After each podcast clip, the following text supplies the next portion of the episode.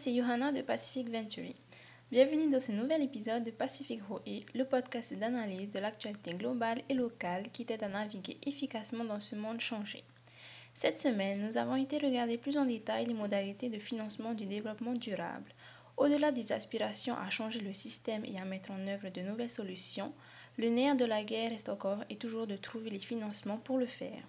Pour en parler, nous recevons Gaspard Toscan Duplantier, directeur de la SOFIDEP, Société du financement de la Polynésie. À suivre donc, conversation entre Gaspard et Philippe.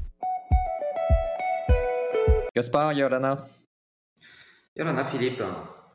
Alors, rapidement, pour celles et ceux qui ne te connaîtraient pas encore, euh, est-ce que tu peux te présenter, s'il te plaît? Alors, je suis euh, Gaspard Toscan Duplantier, je suis le directeur de la SOFIDEP, qui est l'acronyme de la Société de financement du développement de la Polynésie française. Donc c'est une société euh, d'économie mixte locale qui a donc pour mhm. euh, mission d'accompagner et de financer euh, les entreprises de Polynésie française et favoriser, on va dire, le, développement économique du territoire. on intervient auprès de toutes les entreprises, dans tous les secteurs d'activité, et à tous les stades de développement euh, de l'entreprise, c'est-à-dire à leur création, développement, mais aussi euh, pour leur transmission, voire euh, lorsqu'elles rencontrent des difficultés, comme on a pu le voir dans les deux années passées. Et on intervient selon deux, deux véhicules d'investissement. D'une part, les prêts participatifs, qui sont de la dette assimilable à des quasi-fonds propres. Et puis, nous prenons des participations au capital des entreprises, ce qu'on appelle plus communément capital investissement ou private equity. D'accord. Et donc pas de focus euh, en termes de spécialité ou de métier des entreprises que vous soutenez? Disons qu'on accompagne le développement économique et, la politique euh, de développement économique du territoire. On est en lien direct avec euh, la politique mmh économique du, pays. mais on est ouvert, et c'est vrai qu'on intervient plus globalement sur des projets qui ont plus de mal à se faire financer par des banques classiques on a plutôt vocation à intervenir sur des failles de marché et non pas aller intervenir là où les banques interviennent déjà. On n'est pas là pour leur prendre euh, leur activité de crédit, mais bien être un complément, à la fois dans des, dans des mmh financements qui n'auraient pas été bouclés à 100%, ou euh, à 100% euh, pour des financements, on va dire, limités aujourd'hui à 5 millions de francs, sur la création et développement de TPE. D'accord. Ok. Alors, Gaspard, on, tu l'entends sûrement euh, très souvent, toi aussi, mais on, parle beaucoup de, cette époque de transition qu'on est en train de, vivre et, notamment de la nécessité de développer de nouvelles solutions pour tenter de s'adapter euh, notamment au changement climatique euh, à venir. ce qui est encore plus vrai pour nos îles, puisqu'on est vraiment en première ligne de ce changement et on commence déjà à le vivre. Mais parler de cette transition et de nouvelles solutions bah, veut dire nécessairement de trouver des financements pour ces nouvelles solutions. Donc à l'heure actuelle, au, FENOA, quels sont les outils disponibles pour les entrepreneurs qui veulent financer des projets en matière spécifique de développement durable, de transition énergétique et de toutes les, solutions euh, de lutte contre le changement climatique? Alors, bon, là, tu parles donc de ce qu'on appelle euh, plus communément hein, la, finance verte, hein, c'est-à-dire l'ensemble des outils mm-hmm. euh, financiers en faveur de la transition écologique énergétique. On a quasiment les mêmes outils hein, euh, qu'ailleurs. Euh, on pourrait les catégoriser en, plusieurs types. D'abord, il y a les incitations qui, émanent des, pouvoirs publics. Donc, c'est les aides publiques directes euh, sous forme de subventions par des organismes ou, des, ou des agences d'État. Donc, on peut citer l'AFD, on peut citer l'ADEME, la collectivité évidemment de la Polynésie française et des outils euh, qu'on connaît bien ici comme la, défiscalisation si tant est que les, équipements euh, y soient, y soient éligibles. Donc il y a déjà une, incitation forte, si tu veux, des, pouvoirs publics au travers de subventions qu'elles peuvent, qu'elles peuvent accorder pour accompagner les, les projets de transition écologique. Après, il y a les interventions de haut bilan, donc qui sont des investisseurs institutionnels, comme je l'ai rappelé, donc ce qui est le cas en réalité de la d'institutions comme la Sofidep, où on vient prendre des participations ou mhm. euh, ou apporter les quasi-fonds propres nécessaires euh, au financement euh, du projet, qui sont fléchés, ciblés particulièrement sur ce, sur ce type de projet. On, on pourra y revenir.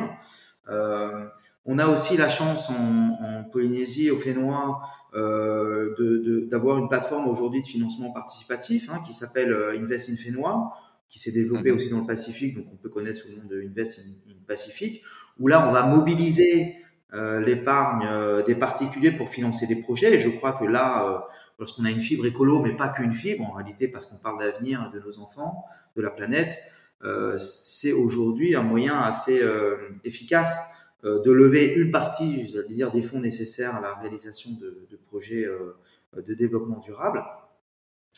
Et puis on a bien sûr les banques commerciales hein, qui aujourd'hui ont un, qui jouent une part importante euh, dans le financement des projets euh, de développement durable. Certaines d'ailleurs euh, au Fénois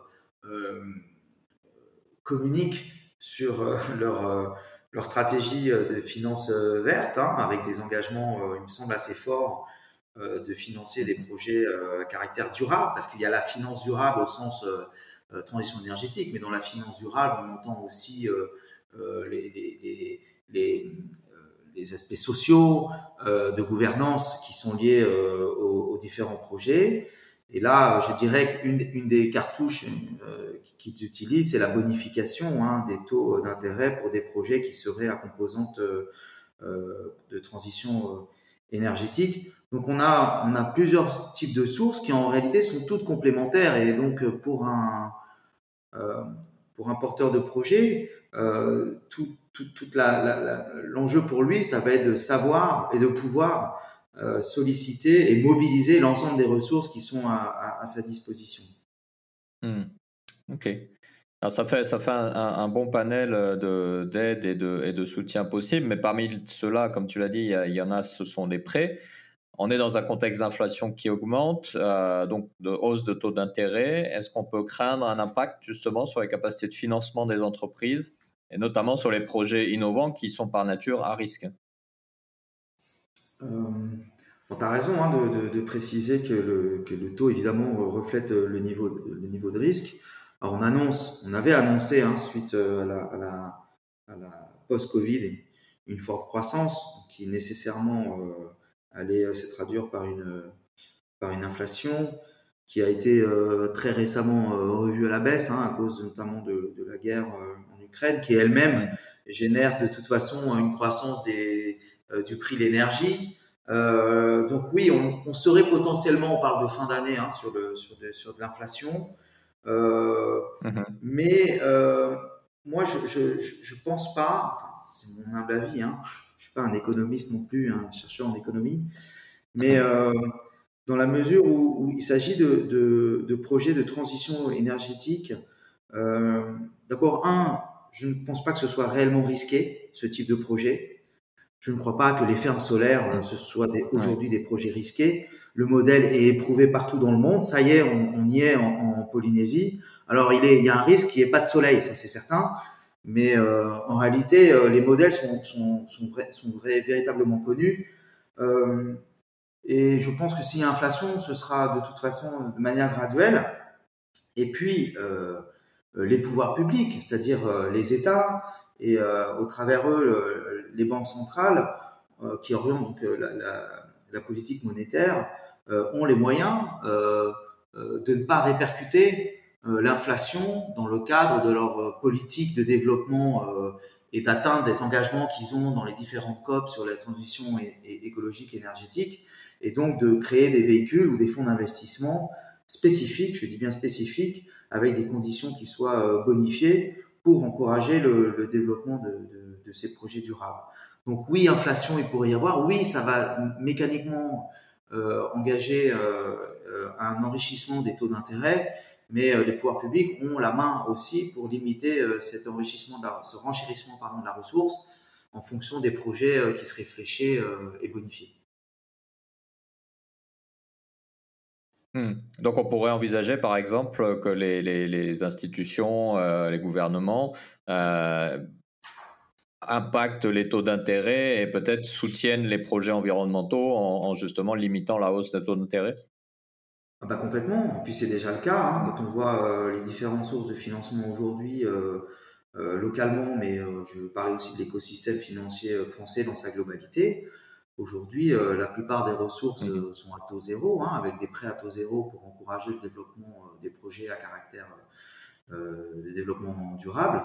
Et il n'y a pas de raison, si tu veux, que qu'il y a un renchérissement de, de ces, de ces taux-là. Il y aura une péréquation entre des taux d'intérêt qui vont être relevés sur d'autres types de, de, développement, qui vont en réalité euh, euh, être pénalisés. Quand on va sur de l'énergie fossile, et eh ben, euh, les projets à énergie fossile seront euh, pénalisés donc ce, euh, au, au, au, profit d'autres projets qui seraient à caractère durable. Donc voilà, il y aura un renchérissement de la ressource pour certains projets. Il y aura toujours, mmh. à mon sens, je l'espère, une bonification euh, pour les projets qui sont à caractère euh, durable et pour le développement euh, durable.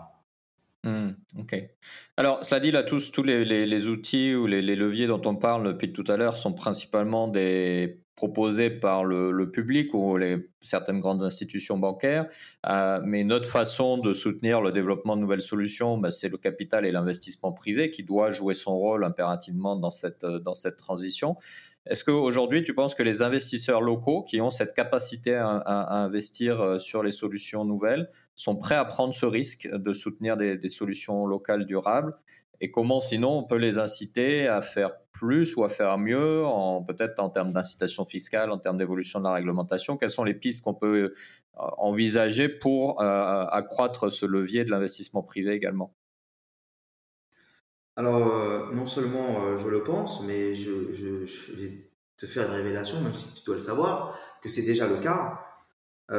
Après, ça dépend des projets et, des moyens que l'on doit mettre en œuvre. On l'a vu avec l'appel à manifestation d'intérêt sur les récemment et donc les, lauréats de l'appel à projet plutôt sur les, fermes solaires. On voit bien que les, les, deux premiers projets, on parle de plusieurs milliards d'investissements, au moins 2 milliards hein, pour une ferme solaire on peut voir que ce sont euh, c'est un consortium, euh, en tout cas pour deux fermes euh, d'investisseurs locaux, et qu'ils ont répondu présent. Alors comme tout investisseur privé, évidemment, la prise de risque elle est limitée. On sait que ce sont des modèles économiques qui fonctionnent, mais ils sont prêts aujourd'hui à réaffecter une partie de leurs ressources et d'allouer une partie de leurs ressources sur d'autres business qu'ils ont sur des projets des développements durables. Je pense qu'ils ont cette fibre euh, euh, également qu'en n'importe quel euh, citoyen. Et puis, il y a des projets moins ambitieux, mais qui sont tout aussi importants, avec des investisseurs plus petits qui s'engagent. Je pense notamment à, Arthur Secaldi et Hello Scout. pour ce, et pour ce type de projet, c'est justement faute de moyens suffisants qu'un acteur comme la Sofidep arrive à se positionner et on est rentré euh, spécifiquement euh, dans ce projet donc de, de, de, location de scooter euh,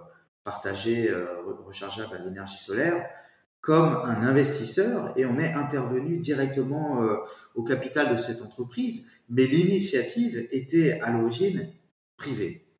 Je pense aussi que chaque citoyen, si on laisse de côté les projets plus professionnels, on va dire, de développement de projets, peut euh, euh, contribuer euh, à sa manière à la mise en place des, des, solutions durables. Donc je pense par exemple aux chefs d'entreprise aujourd'hui, quand on a des locaux professionnels, on peut et on a des, des, des nous des, des, prêts incitatifs avec des taux qui sont bonifiés à la Sofidep pour construire à la fois des bâtiments plus performants, plus économes en termes de, consommation énergétique et qui intègrent des énergies renouvelables. Je pense notamment aux panneaux solaires. Après, au-delà des projets euh, et, des, porteurs de projets, en réalité, aujourd'hui, il y a dans l'écosystème financier, il y, a, a, il y, a, un cercle vertueux à l'initiative euh, des pouvoirs publics, puisque, euh, par exemple, du côté des investisseurs, au-delà des reportings financiers classiques, aujourd'hui, les investisseurs comme Sofidep et d'autres bailleurs de fonds sont obligés de rendre compte euh, de, euh, dans leurs investissements de la prise en compte des critères, ce qu'on appelle l'ESG, hein, environnemental, social et, et, de et, de gouvernance, et notamment euh, la prise en compte des risques liés au changement climatique dans leurs décisions d'investissement. Ça veut dire quoi? Ça veut dire qu'en fonction de leur doctrine d'investissement, des projets qu'ils vont financer, et du caractère durable des projets qui vont financer. On ne parle pas que des projets de production d'énergie, mais on parle de la qualité durable des projets qui vont financer. Comme je disais tout à l'heure sur euh, sur les bâtiments énergétiques, mmh ils vont disposer d'une notation financière qui va directement influencer à la fois la ressource et le coût de la ressource à laquelle ils vont avoir accès, mais aussi aux différents souscripteurs. C'est-à-dire qu'aujourd'hui, en tant qu'entité institutionnelle ou même citoyen, je vais plus facilement euh, investir dans un fonds qui, a une, thèse d'investissement euh, qui fait la part belle aux, énergies renouvelables, en tout cas qui prend en compte largement ce, ce, cet aspect des, financements, que, que, que, moins. Et en réalité, il y a une obligation aujourd'hui de publication de la part des investisseurs, encore une fois, de ces informations. C'est en toute transparence que c'est fait. Mmh. Et la France euh, a été la première, hein, ça, date, euh, ça, date, de 2015, hein, depuis la COP 21, euh, où il y avait eu cette transition, la loi sur la, la transition énergétique et la croissance verte. Donc, on est incité, si tu veux, en tant que bailleur de fonds, à aller et à s'intéresser aux projets et leur caractère durable dans la réalisation même euh, du projet, au-delà de la production d'énergie stricto sensu comme des fermes solaires. Oui, effectivement, et on se souvient que ça avait été aussi un, gros sujet de, de, la dernière COP, euh, COP 26, et que récemment, le, gendarme de la bourse américain a aussi commencé à réfléchir à, imposer des, des, obligations déclaratives sur justement l'impact ESG euh, de, de l'ensemble des entreprises pour encourager vers, euh, vers des solutions plus durables. C'est clair. Et encore une fois, on, touche au porte-monnaie de l'entreprise, puisque l'entreprise, si elle ne rend pas compte euh, d'une stratégie orientée ESG, le coût de la ressource sera plus important pour elle et donc elle perdra en compétitivité par rapport à un autre projet qui, lui, mettra en avant des critères ESG. Mmh, effectivement. Alors, ma dernière question, euh, Gaspard, euh, pour justement tous les entrepreneurs euh, qui nous écoutent ou futurs entrepreneurs et qui chercheraient des, solutions de financement accessibles pour leurs projets, notamment sur des projets donc, durables, qu'est-ce que tu leur conseillerais de faire? Moi, je, je dirais qu'il faut bien cibler les bailleurs de fonds en fonction du type de projet que l'on souhaite financer. Quand on est une ferme solaire, évidemment, on va avoir une approche multi-ressources. Euh, je l'ai dit, banque commerciale, euh, intéressant de noter que sur ce type de projet, le pays n'a pas fait de défiscalisation. Il n'y avait pas d'aide directe euh, à la réalisation de ces projets de développement durable, tout simplement parce que ces projets n'ont pas besoin et qu'il y a une rentabilité intrinsèque du projet qui fait que le projet se fera quand même. Mais l'idée, si tu veux, sur des projets où, la rentabilité est peut-être plus longue à, à, atteindre, ou en tout cas il y a une inconnue, il y a un risque, c'est d'abord d'aller chercher des aides, évidemment. Donc, tout ce qui sont euh, les appels à manifestation d'intérêt, euh, les subventions directes, euh, en fait, l'ADEME, même des, institutions, des agences financières comme l'AFD, des prêts à taux zéro, vont permettre de, diminuer le recours au risque, ou en tout cas le, coût du projet. Et puis, bah, évidemment, quand on a des, des difficulté euh, à obtenir des financements, d'aller chercher et d'aller frapper euh, à la porte d'institutions comme, bah, comme la Sofidep. Hein, on l'a dit récemment, notre meilleure idée, c'est d'accompagner celle des entrepreneurs. Et donc, on a, si tu veux, nous, dans notre ADN et dans notre thèse d'investissement aujourd'hui, la volonté d'accompagner ces projets et de prendre du risque. Et puis, on a une dimension conseil qui est forte aussi. On va pouvoir euh, descendre le plan de financement avec euh, le porteur de projet et pouvoir l'orienter du mieux possible sur euh, les aides disponibles et évidemment les ressources et financements, je dirais, plus classiques des banques commerciales qui, je l'ai dit il y, a, quelques minutes, sont de toute façon aujourd'hui engagées, incitées à aller financer ce type de projet. Donc, je dire qu'aujourd'hui, quand on a un projet de développement durable ou qu'on fait la part belle au développement durable dans la réalisation de son projet, c'est déjà une, belle carte pour euh, lever des fonds. Effectivement. Ok, bah écoute, euh, Gaspard, merci beaucoup pour tes conseils euh, et tes analyses sur ce sujet tellement important. Ben, merci Philippe et aux éditeurs de nous avoir écoutés. La transition vers une économie durable, plus respectueuse de notre environnement et surtout équipée pour les challenges à venir doit se faire avec les financements adaptés. Si de nouveaux outils d'investissement peuvent être envisagés, on peut se réjouir de voir, comme nous le montre Gaspard, qu'il existe déjà beaucoup de dispositifs pour nous soutenir notre transition systémique et que, de plus en plus, les institutions financières saisissent concrètement du sujet. Il ne reste donc plus finalement qu'à se lancer pour mettre en œuvre les solutions. N'hésite pas à partager cet épisode avec ton entourage et à le noter ou le commenter sur ta plateforme de podcast préférée. Si tu veux en savoir plus sur le financement du développement durable, n'hésite pas à aller voir la newsletter Tehoe sur ce thème. Tu peux la retrouver sur notre site internet www.pacificventury.com et tu peux également t'y inscrire pour ne jamais manquer un numéro. À la semaine prochaine pour un nouvel épisode, un nouveau thème. Prends bien soin de toi, Nana.